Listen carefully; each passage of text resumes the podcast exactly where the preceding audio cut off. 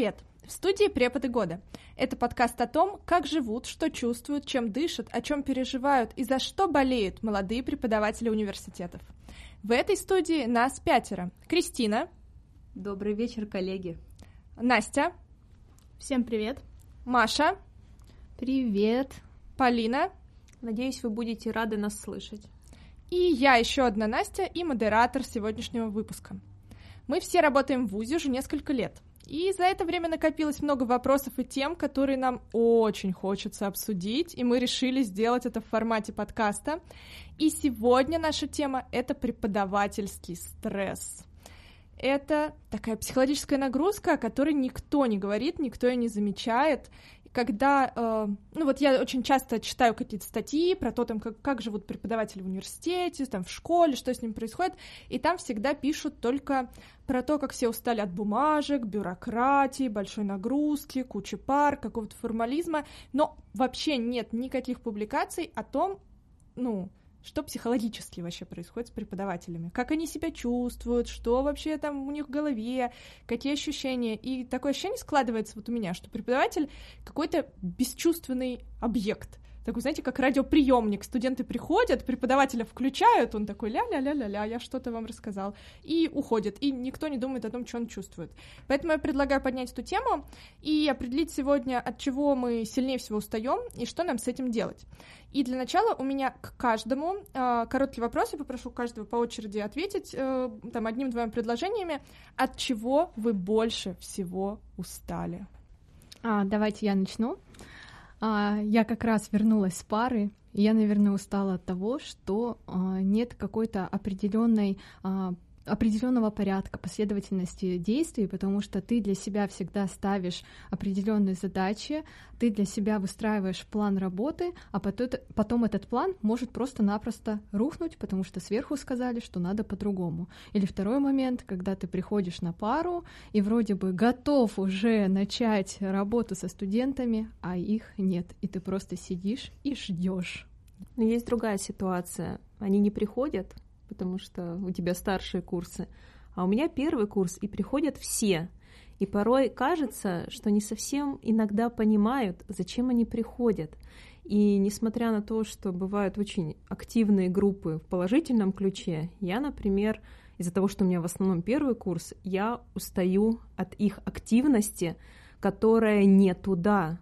Я им часто говорю, вашу активность да в нужное русло, вообще мир был бы прекрасен естественно, слышит процентов 30 или 40, вот, но мне кажется, мой главный ресурс тратится именно на установление какой-то базовой тишины и порядка для людей, которые уже давным-давно закончили школу. А, ну, как раз поддержу Полину, у меня тоже сейчас первый курс, первый курс IT-специалистов, я вижу, как а, они очень а, шумно себя ведут, и знаете, как вот учительница в классе, беру ключ и начинаю стучать по столу, потому что другого варианта нет. Они не слышат, да, я работала три года со старшекурсниками, здесь у меня пришел первый, я думала, что мне будет э, так же комфортно с ними работать, но это совершенно, это воспитательная работа, и вот как раз я устала от этой воспитательной работы, я говорю, вы уже не в школе, у вас здесь никто не держит, у вас обязательных 9 классов, вы можете уйти, но они остаются, потому что им страшно, но в то же время продолжают также шуметь и нагнетать обстановку. Я, например, очень устала от невнимательности студентов, от того, что ты им объясняешь что-то 20 минут, потом мы делимся, например, на группы, и я как попугай просто повторяю каждой группе одно и то же, заново начинаются такие вопросы, что хоть стой, хоть падай, потому что я действительно до, до этого полчаса это объясняла. И, ну, они сидят в телефонах, и потом, видимо, ну, отвлекаются фрагментарно, какие-то улавливают, как-то улавливают информацию фрагментами, и потом просто переспрашивают 10 раз. Я как попугай одной группе одно рассказала, то же самое подошли вторым рассказала, и это очень сильно выматывает. Ты выходишь после пары, как выжатый лимон, очень уставший. Ну да, я вот здесь Настину мысль продолжу, э, потому мне кажется, я больше всего устала от студентов, которые воспринимают тебя как ресурс которые приходят к тебе и просто такие, как в этом, в мультике, помните, в каком-то чайке, такие, дай, дай, дай, дай, дай. И вот студенты приходят и такие, и ты вот так что-то из себя выдаешь, и потом реально как выжатый лимон, хочешь только, я не знаю что, ничего уже не хочешь после того, как тебя так выжили. И тут, мне кажется, и первый курс тяжело, когда они пришли из школы, привыкли, что с ними нянькаются, бегают вокруг них, там трогают, им говорят, куда ходить, что делать. И старшие курсы тяжело, потому что им уже все пофиг, они уже ничего не хотят. Они приходят такие, что ты хочешь от нас, тетя? И, конечно, все это очень тяжело. А, и раз уж мы начали с вами говорить про студентов, Давайте, в общем, про студентов и продолжим. А, считается, что сегодня студенты, которые к нам приходят в университеты, это поколение зумеров, это еще их называют поколением снежинок. Это такие типа очень тревожные ребята, которые очень хотят э, личного внимания, такого индивидуального внимания. Они хотят каждый, чтобы ты им в глазки посмотрел, в ротик вот все переживал, им положил, все. И, конечно, ну, это очень тяжело, и давайте попробуем эм, порассуждать о том, где мы вообще берем на все это силы, и самое главное, нужно ли нам э, действительно вот этот индивидуальный запрос их отрабатывать. Вот они хотят, чтобы с ними нянькались, а надо ли нам вообще с ними нянькаться? Вы что об этом думаете? Нет, если честно, не считаю, что с ними нужно нянькаться. Я все время им говорю то, что... Ну вот я прям открыто говорю, если они не хотят ничего делать, я говорю, вы можете выйти и зайти, тогда вернуться, когда вам это нужно, потому что вы здесь все взрослые люди, мы не в детском саду собрались. То есть, ну, я считаю, что, я им говорю, высшее образование, оно не обязательное, да, то есть мы не в школе, и вы можете в любой момент прекратить его, да, там, возобновить, и поэтому, как бы нет, я считаю, что должны быть какие-то общие положения, конечно, я всегда стараюсь идти навстречу все равно, и к более заинтересованным студентам проявлять, конечно, больше внимания, потому что, ну, действительно, это просто чисто эмпатия, да, потому что когда к вам кто-то подходит, интересуется, вы начинаете к нему проявлять больше внимания, но если вы видите, что человеку все равно, то как бы на общих основаниях не делаешь, как бы твои проблемы. -то. А, я бы здесь еще добавила, что нянькаться, да, и как-то э, какой-то индивидуальный подход применять и заинтересовать студента, немного про разное. То есть э, преподаватель должен заинтересовать студента, а, как это, знаете, с первых минут, потому что это клиповое мышление, оно все-таки присуще зумерам, и если студента не заинтересовать с первых минут, то потом уже очень сложно уловить его внимание, поэтому я придерживаюсь тому, что если я заинтересовала, если хотя бы 15% от группы слушает мой материал, да, если это лекционная какая-то часть, то окей, работаем дальше. Если я не заинтересовала, здесь, во первую очередь, вопрос задаю себе, а тот ли материал я вообще подаю. И второе, если э, они не заинтересованы, а что же им интереснее? Как часто я это наблюдаю, если это первая пара у студентов первого курса, поспать поиграть в игры. Ну, здесь уже вопрос к студенту, да, если тебе интереснее поиграть в игры и поспать, ну, тогда вернемся к тому, что 9 классов обязательно, и дальше можно пойти в ПТУ да. Кстати, про то, как заинтересовать, да, недавно наткнулась на исследование, то, что сейчас в целом только минут, минут 15 можно а, нормально слушать лекцию, да, и лекция, в принципе, может строиться на 15 минутах активной такой а, мозговой, скажем, деятельности, вот, и потом уже просто теряется внимательность и у студентов, но а нам, преподавателям, мы-то что, мы-то на это не должны обращать внимание, нам нужно работать, продолжать. Может, должны? Может, мы все таки должны обращать на это внимание? Давай, что мы можем сделать? Вот э, на моем личном примере, э, если мы работаем с четвертым курсом, э, здесь, кстати, вопрос о том, э, насколько человек хочет да, получить эти знания. Э, он уже знает, что какой-то багаж он скопил, плюс он еще работает параллельно, и он считает себя суперэкспертом. Уже не первый раз, да, встречали такое, Конечно. когда студенты сидят и думают, что вы, преподаватели, вообще в этом не разбираетесь. Так вот и здесь, да, если mm-hmm. говорить про то, что как мы можем продолжать дальше а, читать лекцию, либо проводить практику, но мы-то сами можем продолжить спокойно, не, не вовлекая уже человека, как-то не заставляя его, да, не стуча ключом по столу. Это Но- супер педагогическая методика, я возьму ее на заметку на самом деле. Еще можно надеть кольцо такое, знаете, большое, ну, желательно бижутерию, и вот прям пальцами начинать стучать, потому что, ну, там, от кулака может ничего не остаться к четвертой группе подряд, да, к четвертой паре подряд. Кольцо как раз, да, припечатается к парте. Так и есть. Мне Вот кажется, в, синий- этом- в синий этом палец. месте должна быть реклама какого-нибудь магазина бижутерии на самом деле. Не очень дорогого. Лучшие кольца для стучания по столу. Вот, кстати, про методики, да, еще из рабочих. А, Очень хорошо даже к четвертому курсу применяется, когда ты к ним просто подходишь и рассказываешь прям рядом с ними. А, Так вот, продолжая разговор, Мгм. про что мы там и говорили? Мы пытаемся понять, а, вот, да, Настя в своем э, высказывании сказала, что старается идти навстречу студенту. Но для меня лично всегда большой вопрос. Вот я иду навстречу, вот я делаю шаг, два, три, четыре. А в какой момент я должна понять, что студент нифига не делает никакие шаги мне навстречу или делает полшага, и ему достаточно? Короче, вот тут на самом деле про расходование ресурса своего личного, человеческого. То есть предполагается, что мы приходим, и у нас всегда есть какая-то, не знаю, там, вечная солнечная батарея, из которой мы должны напитать вот эту там лекцию в 120 человек. А ну, наверное же, это не так. Мы же тоже живые люди. Вот в какой момент, может быть, вы понимаете, что, ну, типа, все, я вот, например, этой группе или этому студенту отдавать свой ресурс больше не хочу. Ну, кстати, тут такая история еще всплывает. Э, Я за собой замечала, что раньше меня не напрягали студенты, которые не хотят получать знания от слова совсем.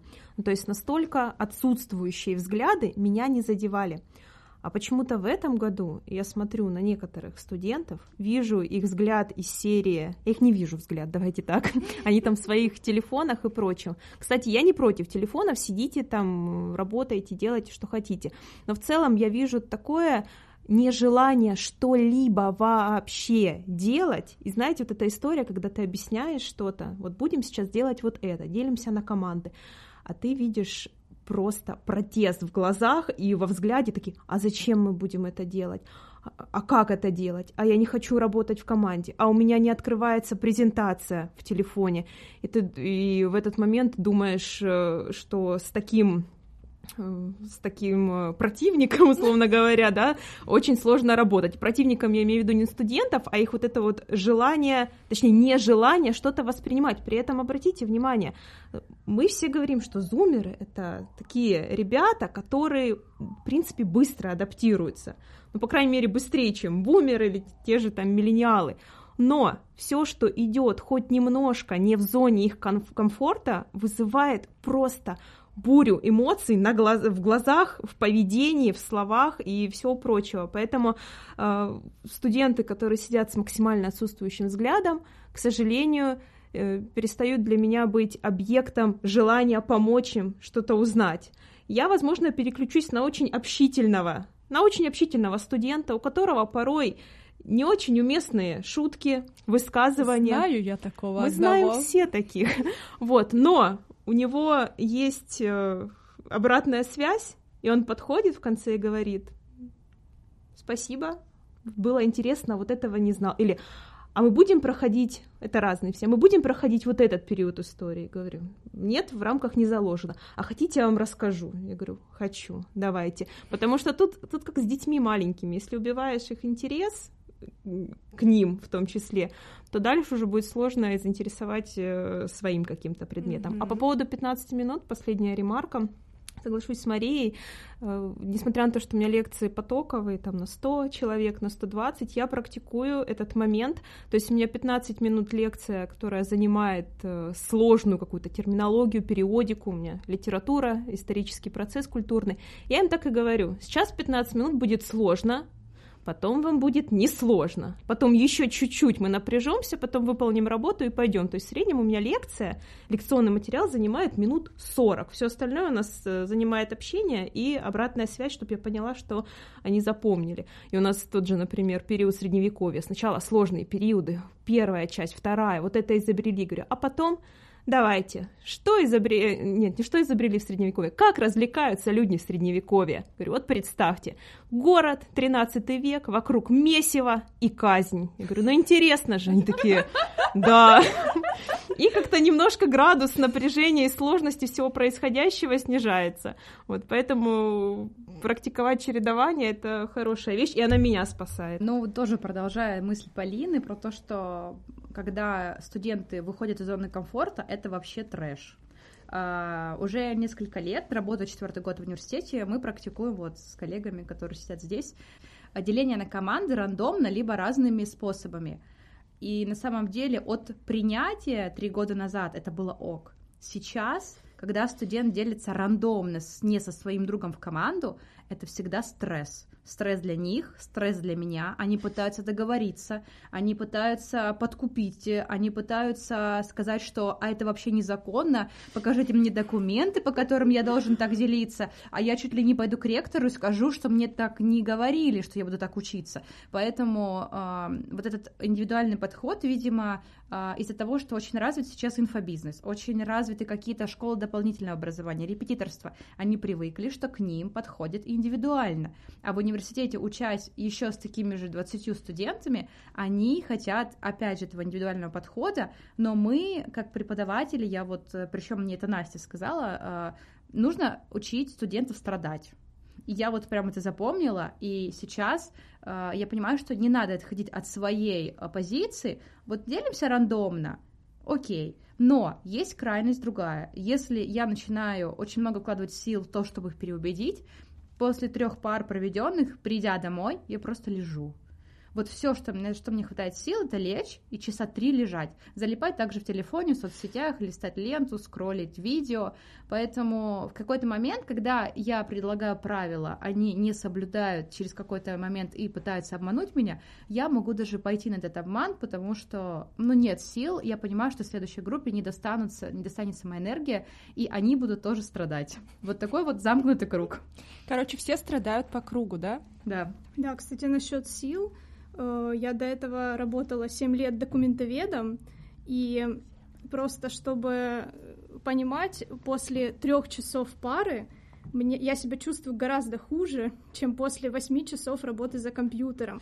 Это вот насколько э, студенты вытягивают энергию, да, то есть э, через тебя проходит куча людей постоянно, да, этот, этот энергообмен, ты даешь информацию, они к тебе подходят. Вот провести две практики, две, два практических занятия, три часа, да, по полтора часа, э, чувствуешь себя реально хуже, чем после восьмичасового дня, если ты просто сидел за компьютером и ни с кем не общался.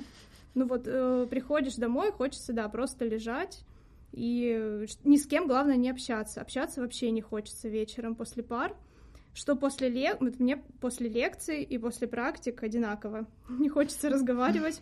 Я на самом деле вообще преклоняюсь перед коллегами, кто проводит пять пар в день, четыре. То это для меня слишком. Э, мой предел это две, не знаю, три пары это прям вообще. То есть мне после двух уже тяжко, вот честно. Я не настолько выносливая, как некоторые мои коллеги. Настя, ты ходишь со студентами фотографироваться, фотографи... учить фотографировать их э, вечером возле мустеатра. О чем ты говоришь? Твоя, твоя выносливость да нам бы, мы бы не пошли это делать. Вот, кстати, интересный вопрос к коллегам. Э, вы себя начинаете гнобить, если вам не удается заинтересовать студентов? Ну, то есть э, вы чувствуете какую-то какое-то вот это щемящее чувство, в сердце, да, что вот, может быть, вы, вы чувствуете себя, что, может, я не профессионал, не могу их зацепить, но вроде бы же я все даю им информацию, все, что нужно, и вроде я им даю интересно, а они не реагируют. То есть у вас бывает такое, что вы начинаете себя гнобить, что, может, вы недостаточно профессионально подаете информацию или что-то такое? я начинаю злиться. И я злюсь и на себя, и на обстоятельства, и на доисторический проектор. Это хорошо, что у нас со студентами уже появились шутки-прибаутки. У нас там эпоха того же средневековья. Я говорю, какая эпоха, такая техника. Вот, да, эпоха Возрождения. Какая эпоха? Я говорю, вы в курсе, что в эпоху Возрождения всего полезного только унитаз со смывным бачком изобрели? Какие изобретения, такой проектор. И вывозим только на шутках. Но если на лекции нет нормального оборудования, вероятность, что лекция на 100 человек пройдет адекватно, она снижается настолько, что после пары действительно очень сильно злишься. В какой-то момент ты стоишь и думаешь, можно я скажу всем пока и пойду? Пожалуйста, можно вот, вот, вот даже не объяснять ничего, не обижаться, не ругаться, просто сказать, ну, да, не получилось. Дело не в вас, дело не во мне, вы все хорошие, ну, я пойду, пожалуй. Я начинаю очень сильно злиться на себя и на обстоятельства. Я тут, можно, э, сделаю Полине комплимент. Я один раз была у Полины на лекции, в ледяной аудитории без отопления, где сидело, наверное, человек 120 студентов, Полина без микрофона, без проектора, просто как мать-героиня, я не знаю, как это описать, стояла и на, только на своих связках, на своем голосе читала эту лекцию, и, естественно, студенты там что-то болтали, занимались своими делами, и Полина не сказала ни одного слова, я, сидя в аудитории, встала и наорала на ее студентов, сказала, вы попробуйте вот тут в ледяной аудитории вот так вести пару, Полина Дмитриевна останется без голоса, а вы Собаки. Ну нет, я так не говорила, конечно, но тем не менее. А, у меня такое следующее... Вот смотрите, мы сейчас много поговорили про то, как э, мы все таки вроде злимся, вроде и радуемся, вроде все равно, короче, идем навстречу студентам. Все равно вот это движение, оно у нас все равно есть. Я сейчас учусь на психолога, и у нас там э, мы учимся в группе, и у нас там одна из частей нашей э, учебы это когда э, тренер проводит демонстрационные психотерапевтические сессии. И, значит, по очереди там все садятся и что-то там рассказывают. И, естественно, что плачут, страдают, рассказывают, как им плохо, там о чем-то, что у них в жизни неприятное происходит. И я вижу, как другие люди которые не преподаватель, просто на обычных работах работают, как они супер отзываются. Вот если кто-то плачет, они тоже начинают плакать. Или если кому-то там плохо, им тоже становится плохо. И я в какой-то момент поймала себя на том, что у меня выработалась такая толерантность к состоянию человека рядом со мной, потому что мы все с вами знаем, и слезы, и сопли, и истории про несчастную жизнь, и про шизофрению, и про суицид, и про что, про что мы только не слышали от студентов за эти годы. Мне кажется, это тема для книжки вообще отдельной истории, которую нам рассказали студенты. И я подумала, а не делает ли все это меня бесчувственной? Не стала ли я за это время, вот знаете, такой теткой сухарем, из такой завучем из школы, который на всех пофиг. Вот у меня это сейчас такая мысль, которую я очень сильно думаю, и я об этом еще эм, как-то спотыкаюсь, потому что у меня есть коллеги, которые м, супер вовлечены в то, чтобы как-то, вот знаете, студентов тянуть к прекрасному, вот прям воспитывать их и так далее. И я на этом фоне чувствую себя, опять же, каким-то человеком, которому пофиг. Я думаю, ну вот, там, я не знаю, ну не хочет студент работать, его проблемы. Не хочет он делать задания, его проблемы. Ну что он там, я не знаю, курит за углом, ну, плохо, конечно, но это тоже его проблемы, а не мои, не моя боль вообще. Там отчисляют его, ну, тоже, наверное, вообще не мои проблемы. И я ловлю себя на этом. Мне кажется, что я становлюсь бесчувственной. Вот вы, у вас такое было когда-нибудь ощущение, и как вы вообще себя вот здесь э, в этом процессе, когда все время куча людей с тобой контактируют, вот как вы справляетесь с этой эмпатией или отсутствием эмпатии? Вот что здесь с вами происходит, мне очень интересно. Меня, честно говоря, максимально раздражает факт, когда говорят, что в университете э, должно быть воспитание, а, то есть что преподаватели это тоже отчасти воспитатели, и что, ну, как бы мы должны отвечать за студентов. Казалось бы, почему, да? Причем тут университет? Мы оказываем услуги по образованию, да, даем информацию, там, учим чему-то, но мы же не должны воспитывать, поэтому я, честно говоря, наверное, тоже как сухарь. Я... Команда сухарей, приветствую да, тебя. Да. Нет, я вот искренне не считаю, что я должна кого-то воспитывать. Я поэтому и... Я не считаю, что я должна кричать на кого-то. Я на парах максимально. То есть, если они шумят, э, я говорю, выйдите, да, то есть я не буду ни с кем ссориться, ругаться. Ну, конечно, это тяжело на самом деле, когда вот они все начинают шуметь, в телефонах, и ты не можешь их успокоить. Тут э, надо уметь на них покричать. Тут два варианта. Либо ты кричишь на них, их пугаешь, либо ты их просишь выйти.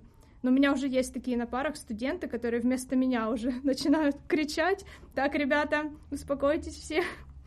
Вот, но нет, я не считаю, что... Я считаю, что все нормально, то есть мы не бесчувственные, э, но мы не должны никого воспитывать, потому что действительно мы не в детском саду, мы не няни, не воспитатели, мы не психологи, да, то есть мы даем информацию, а их дело, берут они эту информацию или же нет.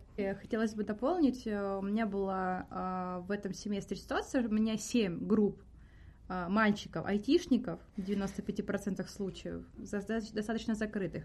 Есть такая история, как групповая динамика. Правда, эти группы все друг от друга отличаются. Вот мы с Машей ведем у них пары, делимся впечатлениями. И есть одна группа, от которой я хотела отказаться. Вот условно я прям пришла к своему руководителю, говорю, я не буду работать там, с группой там, номер, неважно, 12.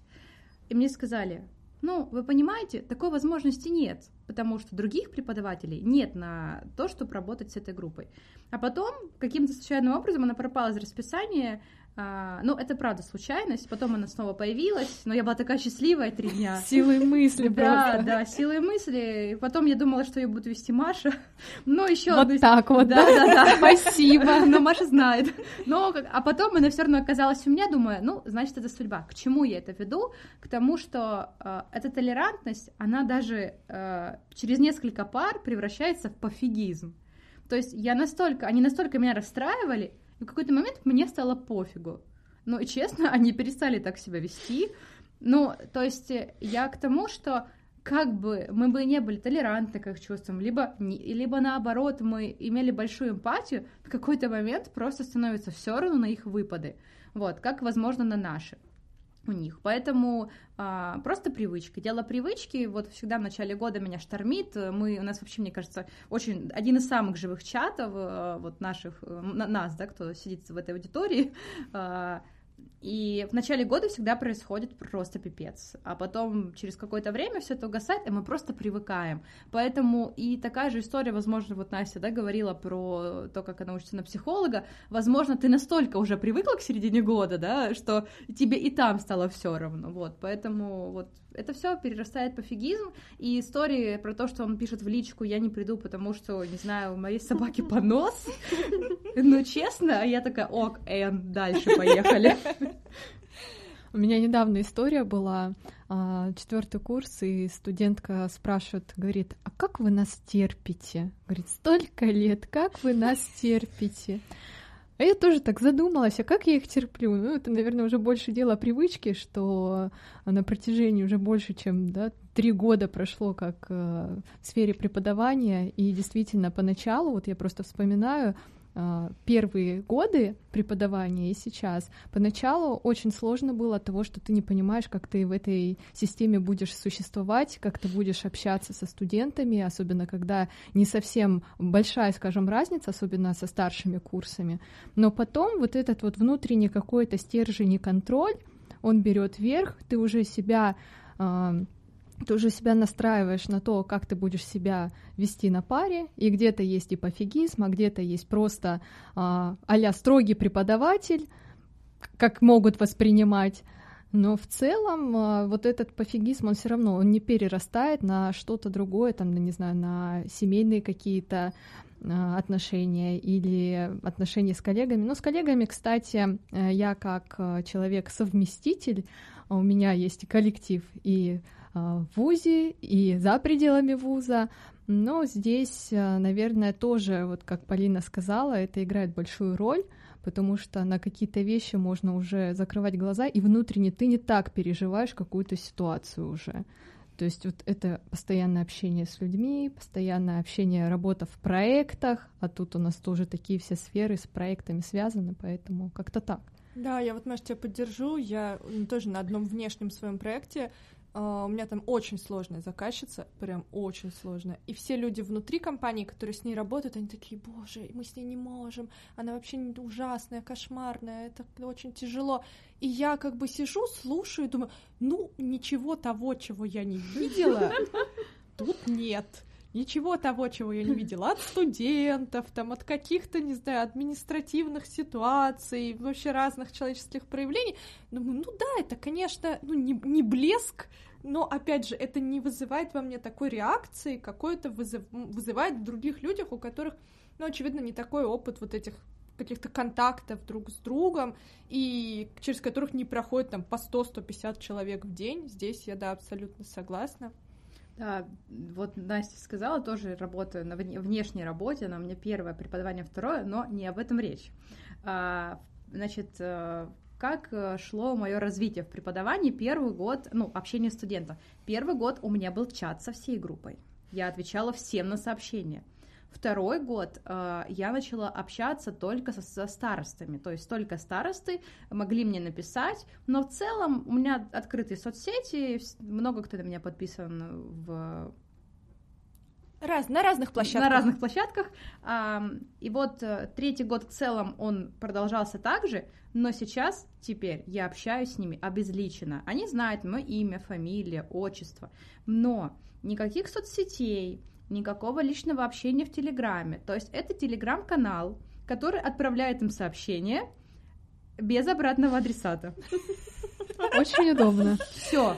То есть они могут написать комментарий, я отвечу с этого же телеграм-канала.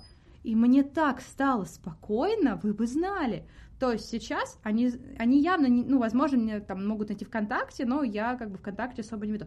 То есть это история про такое одностороннее общение, где я обезличенный человек, как бы я им рассказываю про свои проекты, и самое интересное, они же все равно воспринимают по какому-то образу. Я рассказала, кто я, явно они забыли. Когда я вновь рассказываю какие-то факты о себе или показываю какую-то дополнительную информацию, такие, вау, вы такой профессионал, то есть это интересно. Это пока мой такой первый опыт. Я посмотрю, что с ним произойдет. Да, иногда сейчас я стала давать свой телеграм старостам, но лишь для того, чтобы я могла э, им, например, сказать, э, ну, какую-то важную информацию, записывать mm-hmm. там их контакты. Но это все. То есть это тоже играет свою роль, э, когда нет личного контакта, нет вот этой наглости и нет э, воспринимания меня как человека. То есть... Вот мне интересно, это какая-то сейчас тотальная невежливость, фамильярность у студентов, или же это какие-то частные случаи, потому что, честно говоря, я не представляю, вот когда мы учились, вот кто-нибудь из вас писал преподавателям в субботу в 10 вечера, там, проверьте мой отчет по практике, или там с какими-то вопросами, вот, э, или, ну вот, вы представляете такое, чтобы вы там кому-то это писали, когда вы учились, даже, честно говоря, я даже просто никогда в соцсетях не писала преподавателям, не то что в 9 вечера в субботу, да, вот, Даже и... на электронку не отправляли поздно. Да, да. То есть все так настолько, да, строго за этим следили. А, а я сейчас... отправляла. Я тоже. Я тоже. Дедлайн до 12 ночи. 23.59. Отчет. Прочитайте, пожалуйста. Но на почту на давайте. Почту. Но, да. но, но мы учились до исторические времена. Да, да ладно, нас не видят, не настолько мы старые. Ну то подумай, тут сидят какие-то Ну когда они в ВКонтакте пишут в 12 ночи, а можете посмотреть, пожалуйста, отчет, а то завтра его же надо сдать. Да, я говорю, да, я прям бегу, волосы развиваются. Но на самом деле это же про границы. Ну, там, если с точки зрения психологии посмотреть, это же про границы, про то, где мы, докуда мы их пускаем, а где мы уже им говорим, как это, стоп, все. А, и мне кажется, здесь, конечно, каждый для себя определяет, где вот у него вот эта черта. И мне очень понравилось то, что Кристина сказала, что какой сначала она, эта черта была где-то ближе, потом ты ее отодвинула, еще отодвинула, еще отодвинула, и наконец нашла свое какое-то А дальше увольнение. Ну, я просто не знаю, куда еще дальше, знаете. Ну, слушайте, всегда же были и есть вот эти преподы, которые приходят в аудиторию, отчитали лекцию, разворот, до свидания, шлите там, не знаю, что домашли на почту. Это мы через пару лет, знаете, превратимся в таких же преподавателей. Ну, я вот прям вижу, что даже сейчас, ну, как бы вот сейчас я нахожусь в тотальном спокойствии. Выйдя из аудитории, я знаю, что мне никто не напишет, но и это не значит, что э, образование, то есть это не значит, что я даю худшую информацию или стала хуже работать. Нет, это про то, что э, они наоборот стали более э, больше соблюдать дедлайны, и если он пришел и не принес работу и говорит, можно ли принести в следующий раз, нет, Ноль баллов. Ноль баллов, да, Ноль абсолютно. баллов. Да, я сегодня вот э, ряду студентов, которые не принесли домашку, у них было на нее две недели, они начали мне говорить, «Ну, у нас было так мало времени, мы ничего не успели. Я Мгм. говорю, ничего не знаю, ваши коллеги сделали, вот эти люди, ноль баллов. И это так бодрит и освежает. Мне кажется, это, знаете, такая а, витальная агрессия, агрессия, которая, ну, мы, мы типа за счет нее себя как-то, эм, ну, типа, оберегаем, спасаем этой агрессией. Мы такие, нет, отойдите, ноль баллов, все, это моя жизнь. Скажите, а вот несколько лет назад вы чувствовали вину за такие слова? У меня в начале, в самом пути, было прям действительно некомфортно, что я говорила нет, ну, извините, а потом такая, ну, можете прислать. Сейчас я с вами согласна, на полном расслабоне. Наш коллега, который должен был принести презентацию на флешке, 23 год, да, только флешки есть, он заболел, прислать ничего не сможет. Я говорю, это у вас четвертая пара, вы узнали, что он заболел когда? Минуты три назад? Они такие, нет, 8 утра. Говорю, вообще никак, он совсем болеет, нам поехать, ну, там, помочь, наверное, ему надо. Говорит, ну, у него просто грипп, он не, при... он не пришлет. Что нам делать? Мы пришлем вечером. Я говорю, нет, вот у нас пара заканчивается 12 часов, 12 часов заканчивается закрываются ворота. И такой перепуганный взгляд, а, а мы же делали, а что нам делать? И я такая злая в команде сухарей говорю, лучше выбирайте свою команду. Всего доброго, до свидания. Всем хорошего дня. Это моя стандартная фраза, я всегда им говорю всем хорошего дня. Когда прихожу, говорю всем здравствуйте, всех рада видеть. Практически всегда я честна. Всегда спрашиваю, как у вас дела. Вот, как бы я пытаюсь эту, знаете, какую-то сохранить э, небольшую, небольшое спокойствие от посещения моих занятий, но есть правила, которые, извините, я не позволю нарушать, мне не нужно присылать работы когда-нибудь, через что-нибудь в декабре 31-го. Я не принимаю, я игнорщица. Все студенты знают. Они знают, что если я игнорю, лучшее, что вы можете сделать, это найти меня. Вот, вы можете меня найти, и мы поговорим с вами. Про вину я здесь хочу добавить. Я за все эти годы испытывала вот прям острую такую, знаете, вину один раз, когда я эмоционально, у меня что-то какое-то там, знаете, внутренне была такая какая-то нестабильность, и я эмоционально сорвалась и наорала на студентов. Вот я, наверное, еще месяц после этого ходила, мне было стыдно. Мне было стыдно потом приходить к этой группе. Мне было вообще стыдно, потому что, ну, одно дело, когда они реально что-то там косячат и какую-то фигню делают, и я повышаю голос, чтобы как-то, ну, вернуть э, какой-то порядок в пространстве. А другое дело, там я вот чисто эмоционально сорвалась, и мне было дико стыдно за это. Вот единственный раз. Больше никогда, ни до, ни после, пока такого не было. Мне стыдно перед студентами, когда я не готова. И на самом деле сегодня испытывала вину, а, потому что я была уверена, что студенты будут отвечать всю пару и подготовила какой-то материал, просто не прочитала его практически. Ну, такое очень редко бывает, то есть это больше исключение, чем правило. А, вот, ну, я какие-то старые презентации подняла, принесла, и мне было стыдно за то, что я вижу слайд, я не понимаю, что не написано, знаете, это студенческий такой стыд.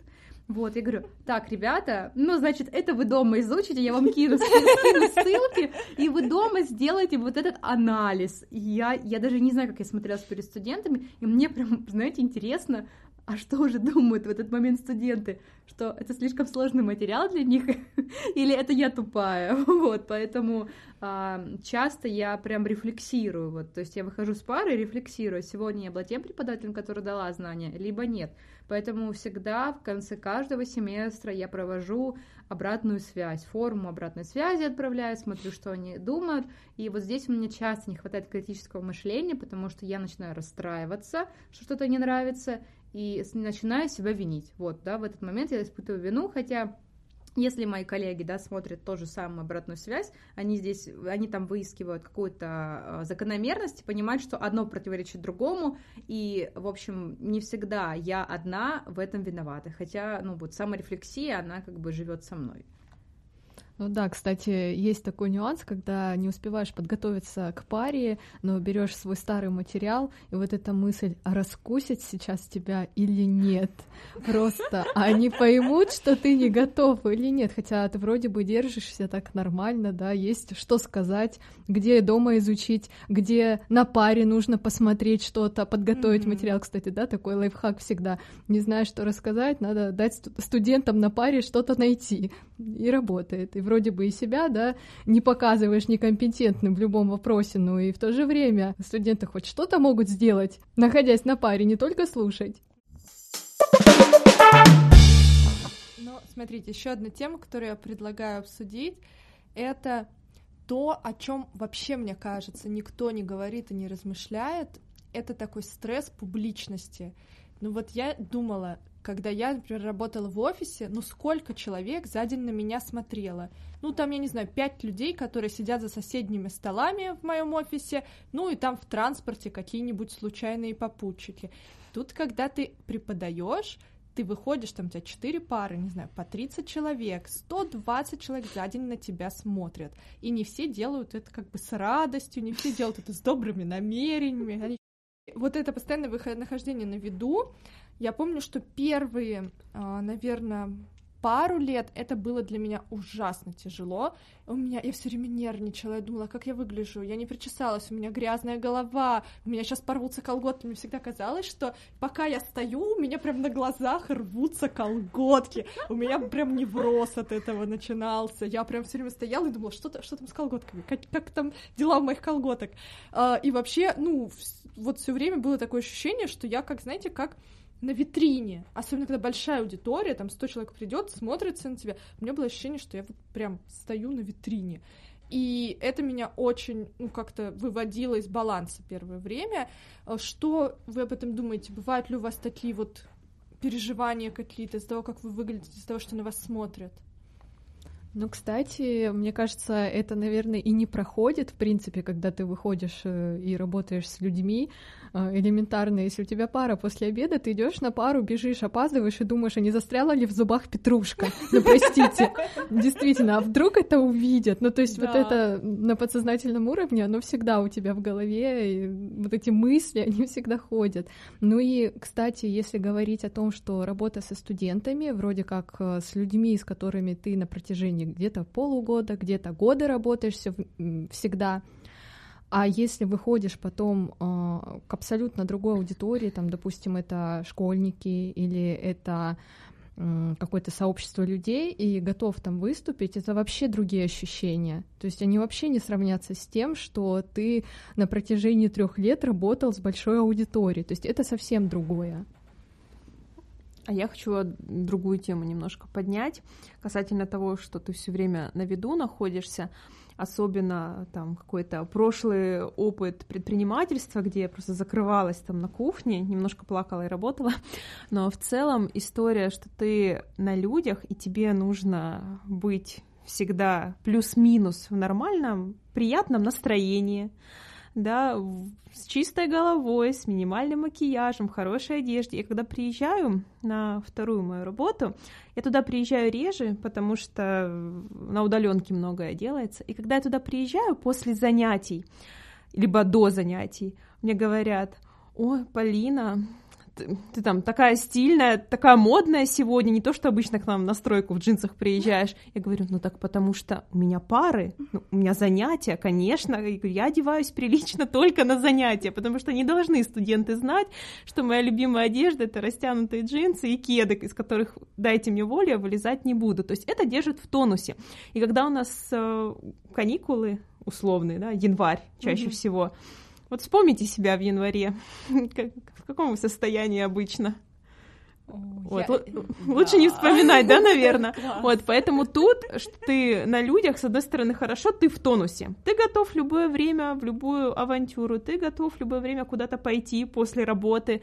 Тебе не нужно, ой, а я тут не накрашенная, тут не так одета. Всегда так. 150 человек на меня посмотрели нормально, и все остальные выдержат.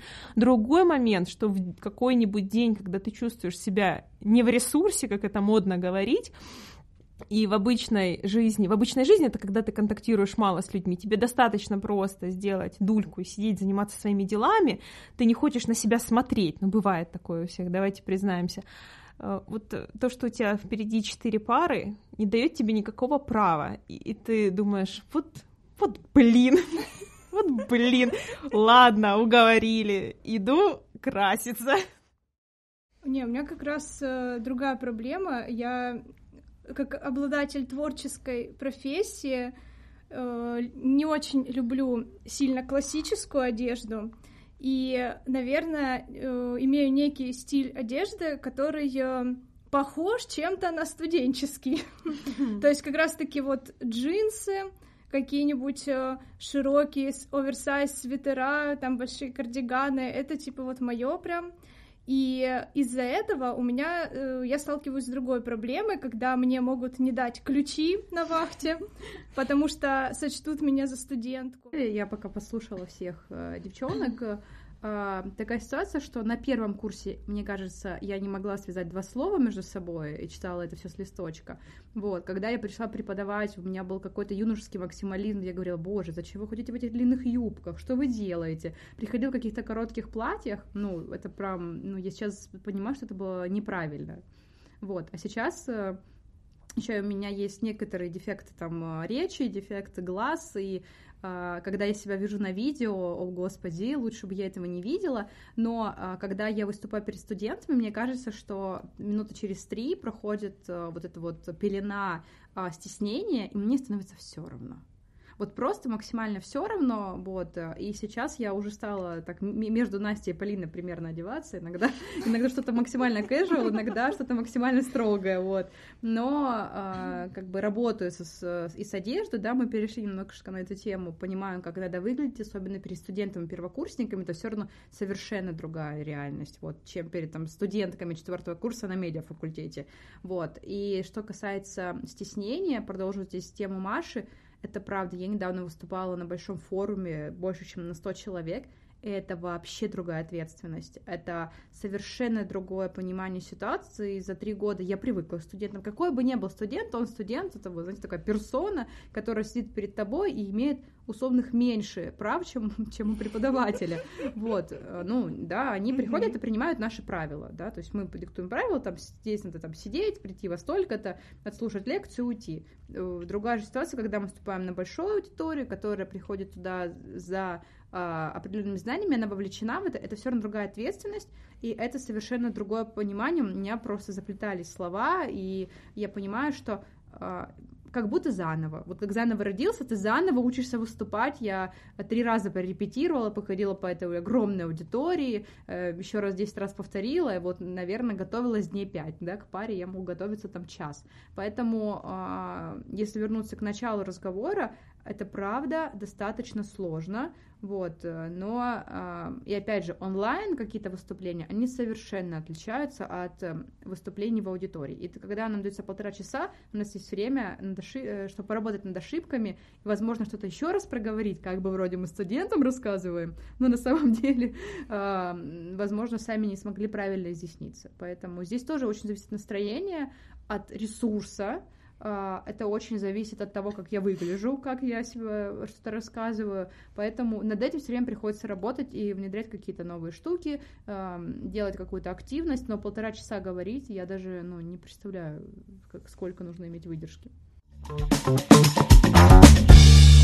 что, мы с вами поговорили обо всех тех вещах, которые ввергают нас в стресс, от которых мы устаем, от которых нам тяжело.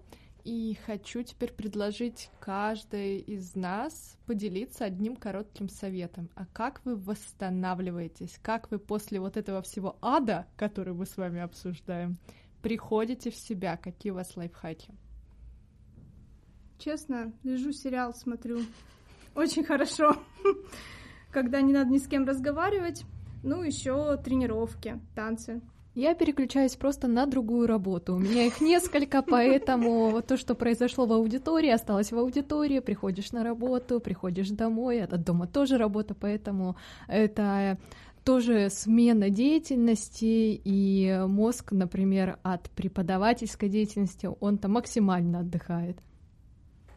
Кстати, я поддержу Машу в том случае, что действительно, когда у тебя несколько проектов, а вы, коллеги, вы все мои коллеги в этом тоже плане, согласитесь, вот, то в какой-то момент ты как белка в колесе крутишься, и ты очухиваешься только э, либо к концу рабочего дня, либо к концу рабочей недели, либо к концу рабочего года, да, поедая оливье, такая, а, сейчас подождите, последняя сцена, да, проверить. Но в целом я, наверное, скажу как Настя, мы выбираем какой-то максимальный неинтеллектуальный отдых, вот что-нибудь вкусненькое поесть, что-нибудь тупенькое посмотреть, кого-нибудь мягенького погладить, ну, в, моем, в моем случае это кота, например, потому что он не, он не общается с сотнями людей, ему проще. Вот. И тут же еще восстановление зависит от такого момента, насколько тебя опустошили. Оно же бывают ситуации, когда ты после пары выходишь настолько наполненный, и что такой, сейчас, как я здорово придумал, дальше будет круче. Вот. Но действительно, мне кажется, переключиться на другую деятельность, на другую работу, либо на другую деятельность максимально неинтеллектуальную. Поэтому Настя, сериалы на домашнем, One Love, мы с тобой. Ну, слушайте, я вас поддержу как человек, который все лет, весь летний отпуск э, был между... Значит, у меня было э, три любимых дела. Первое — это сериал «Слепая» по ТВ-3. Второе — это повтор всех сезонов «Битвы экстрасенсов» по ТНТ. И третье — у меня в кабельном пакете я нашла канал с индийскими сериалами. Боже мой! Это Джимми, Джимми. лучшее, на чем можно расслабить свой мозг. И я прям прихожу домой, и первое, что я делаю, я смотрю вот этот эфирный телек, как бабка, как просто команда сухарь, и прям сижу и смотрю все, что мне там показывают. и Я так расслабляюсь. Это, да, вот максимально неинтеллектуальное что-то. А у меня сериалы вари- варьируются от клона до э, про маньяков. Еще прекрасный сериал «Постучись в мою дверь». Мне кажется, на самом деле, я не помню, когда я смотрела сложный интеллектуальный фильм. Я прихожу домой и просто захожу в кинопоиск, листаю комедии, или, знаете, мне кажется, пора сделать рубрику «Тупые фильмы для тех, кто устал». Вот. А, ну и второй я приду- придумала, я нашла для себя занятие теннисом, вот, и теннис, он максимально освобождает всю, выгромождает энергию, и только он меня спасает, потому что именно хобби, не история там про спортзалы, бег и так далее, а именно хобби, ну, какое-то игровое, да, у Насти танцы, вот хобби, оно замещает и заставляет вот именно всю вот эту накопившуюся злую, хорошую энергию убрать, особенно, знаете, вечером, и просто прийти домой и лечь спать. И готовиться в 6 утра к парам. А, ну что, в конце разговора предлагаю нам маленький блиц. А, я буду задавать вопрос и попрошу каждую по очереди ответить. Значит, первый вопрос. Деловой костюм или casual? Casual. Casual. Деловой костюм. Следующий вопрос. Выгнать с пары или сделать вид, что не видишь? Выгнать с пары. Сделать вид, что не вижу. Выгнать с пары. Сделать вид, что не вижу. Выгнать с пары, однозначно. Поднимать проблемы или молчать? Поднимать проблемы. Мы здесь все собрались поднимать проблемы. Да? Единогласно. Поднимать, Да, да? единогласно проблемы. поднимаем проблемы. И последний вопрос. Одна коронная фраза, чтобы деликатно поставить на место студента. У меня на вас нет сейчас времени. Ну, повторюсь, наверное, обязательно 9 классов, дальше по желанию. Не нравится? Уходите. Да, я тоже всегда говорю, мы здесь не в детском саду, не в школе, я вас не держу, можете выйти в любой момент. И, кстати, они в этот момент так пугаются, потому что Да. надо брать ответственность типа, за то, что... Да, и никто ни разу не вышел, хотя я им просто прямо говорю, я говорю, хотите, выйдите? Я- Или я выйду. Я, я говорю, я ни на кого кричать не собираюсь. Говорю, хотите, выходите, пожалуйста, и, ну, поешьте там, поспите на Да. диване. Но никто ни разу не вышел. Я один раз выгнала мальчика, и он отчислился после. Чувствуешь вину? Нет, мне кажется, я освободила его от ненужного груза просто. Поддерживаем. Так, моя коронная фраза. Говорю что-нибудь типа «М, «Я не уверена, что у меня сейчас есть на это силы». Ну что, мы записали наш первый выпуск подкаста «Преподы года». Слушайте нас на всех площадках. У нас для вас еще очень много разных тем. Что, похлопаем друг другу? Преподы